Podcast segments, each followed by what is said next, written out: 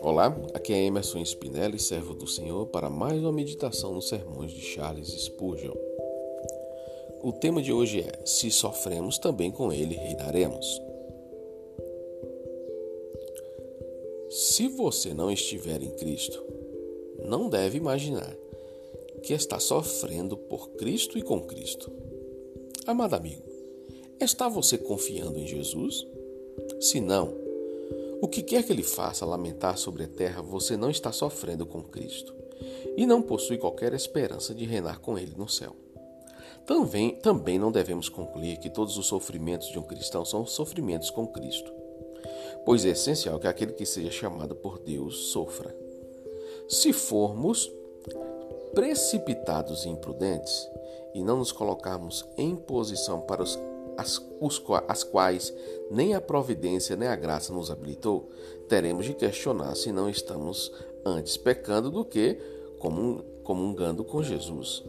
Se deixarmos a paixão tomar o lugar do julgamento ou a obstinação reinar em vez da autoridade bíblica, lutaremos as batalhas do Senhor com as armas do diabo. E não devemos ficar surpresos se cortarmos nossos próprios dedos. Então, nos problemas que vêm sobre nós como resultado do pecado, não devemos imaginar que estamos sofrendo com Cristo.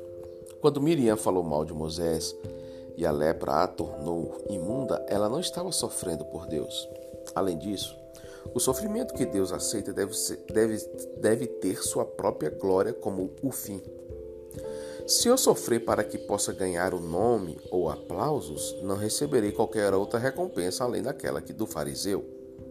É necessário também que o amor a Jesus e o amor a seus eleitos seja sempre a força motriz de toda a nossa paciência.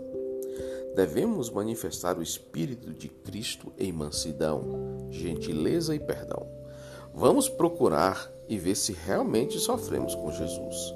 E se assim sofremos, o que é a nossa leve tribulação em comparação a reinar com Ele?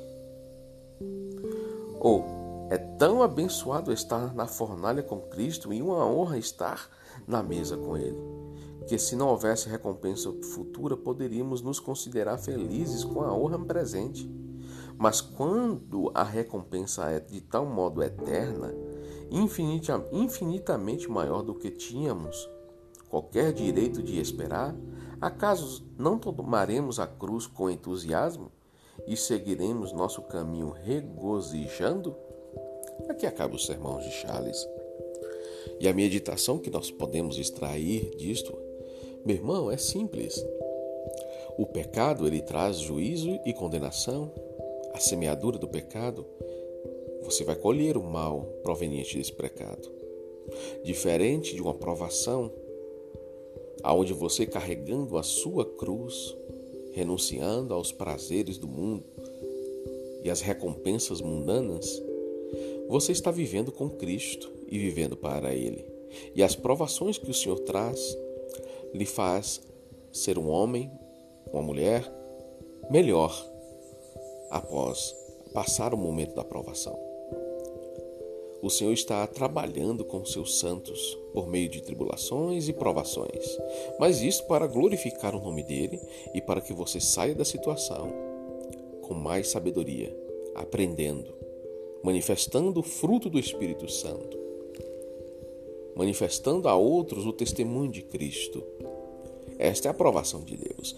É diferente daquele momento em que a pessoa está sofrendo percas, lutas, opressões, por causa de um pecado que ela cometeu.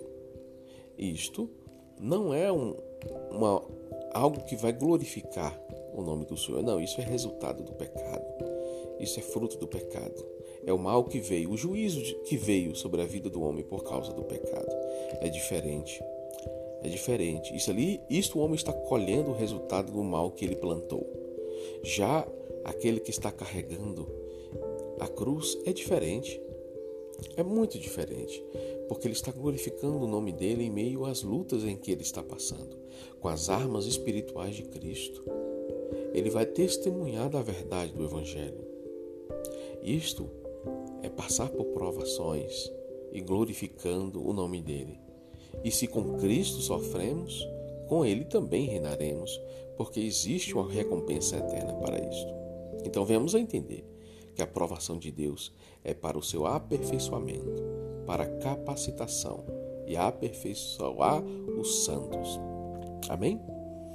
Que Deus te abençoe e que você carregue a tua cruz cada dia para glorificar o nome do Senhor. Os versículos utilizados foram 2 Coríntios 4,17, Números 12, 10 e 2 Timóteo 2,12. Que você tenha um dia abençoado na presença do Senhor em nome de Jesus, meu irmão.